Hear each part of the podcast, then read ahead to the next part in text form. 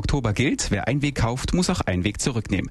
Zumindest einigte sich darauf die Fachkonferenz von Bund und Ländern am 17. September diesen Jahres. Bund und Länder sind sich demnach über einen bundeseinheitlichen Vollzug der Pfandpflicht einig. Doch selbst wenn diese Regelung bundeseinheitlich in die Tat umgesetzt werden sollte, einige Glasverpackungen, wie zum Beispiel von Spirituosen oder Wein, werden durch dieses Pfandsystem nicht erfasst.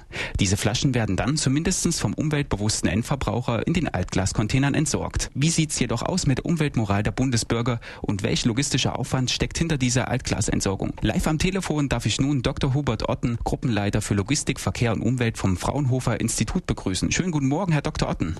Morgen, Herr Busch. Sie und Ihre Forschungsgruppe beschäftigen sich unter anderem mit der Entwicklung von neuen Rückführungssystemen für die Altglasentsorgung. Wenn wir nun von einer länderübergreifenden Rückführung des Altglases sprechen, kann ich mir zumindest als Laie nur schwer vorstellen, um wie viel zu entsorgen des Altglas es sich dabei handelt, zum Beispiel auf das Jahr bezogen. Mit welchen Größenordnungen haben wir es dabei zu tun? Wir hatten äh, im Jahr 2001 etwa 2,77 Millionen Tonnen Altglas, die pro Jahr zurückgeführt werden mussten.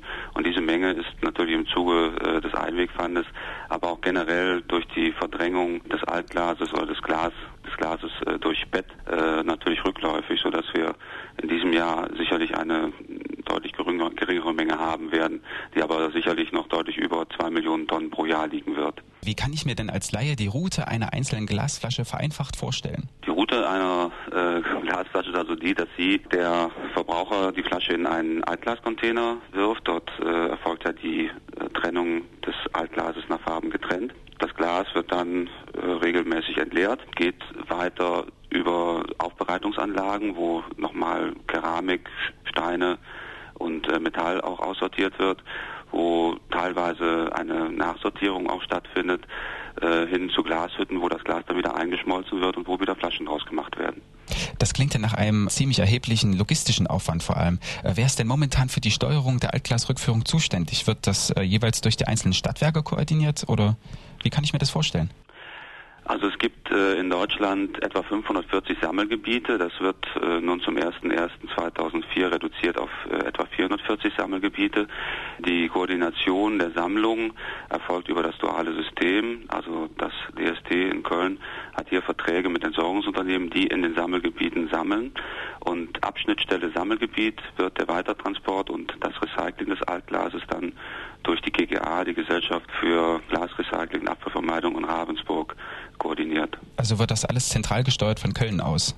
Die Koordinierung der Sammlung erfolgt in Köln, aber die Koordination des Transportes und des Recyclings äh, erfolgt in Ravensburg.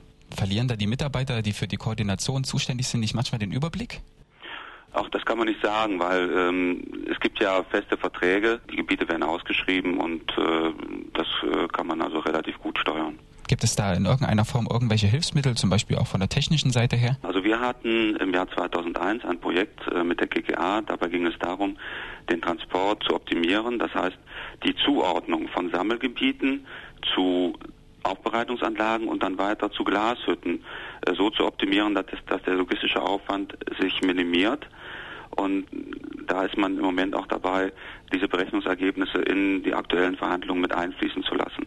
Also wenn es nun darum geht, neue Verträge mit Entsorgungsunternehmen zu gestalten, wird man also diese Berechnungsergebnisse auch mit berücksichtigen.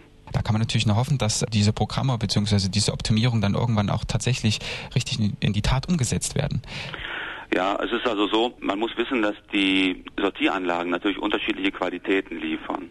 Jede Glasqualität wird auch von jeder Glashütte akzeptiert.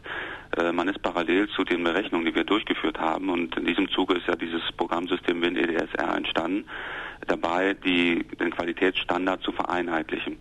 Die Umsetzung dieser Berechnungsergebnisse ist dann möglich, wenn jede Glashütte auch jede Glasqualität bzw. das Glas jeder Aufbereitungsanlage akzeptiert.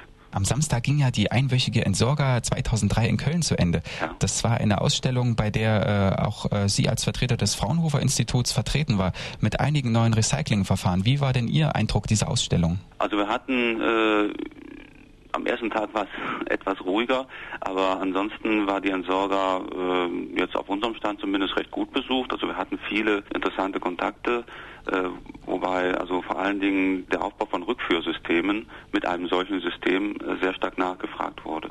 Weitere äh, Dinge, die wir da hatten, waren äh, zum Beispiel die Kopplung von Fähr- und Entsorgung Äh, auch hier ist es sicherlich möglich, äh, auch Entsorgungskosten einzusparen und äh, die Kostenreduzierung durch eine Veränderung der Arbeitsorganisation in Entsorgungsunternehmen. Denken Sie, dass man mit Hilfe solcher Ausstellungen das Umweltbewusstsein der einzelnen Besucher erhöhen bzw. bestätigen kann?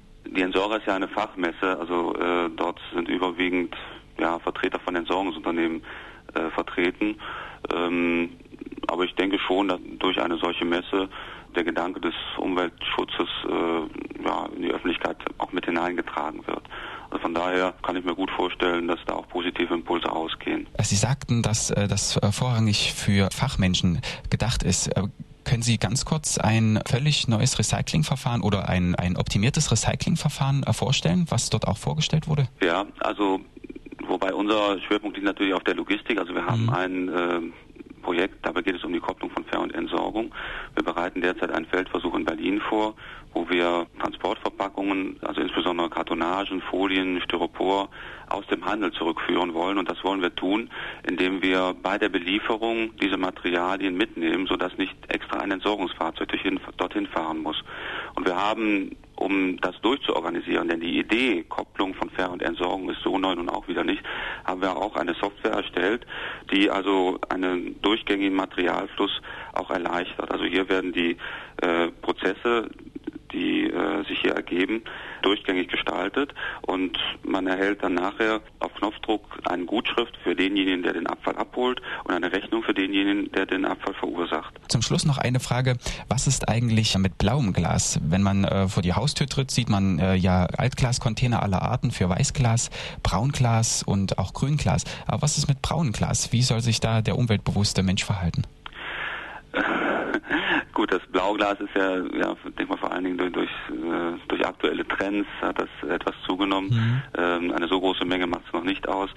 Also es soll entweder ins Grünglas oder ins Braunglas, wobei äh, es sollte eigentlich ins äh, Braunglas äh, mit dazugegeben werden.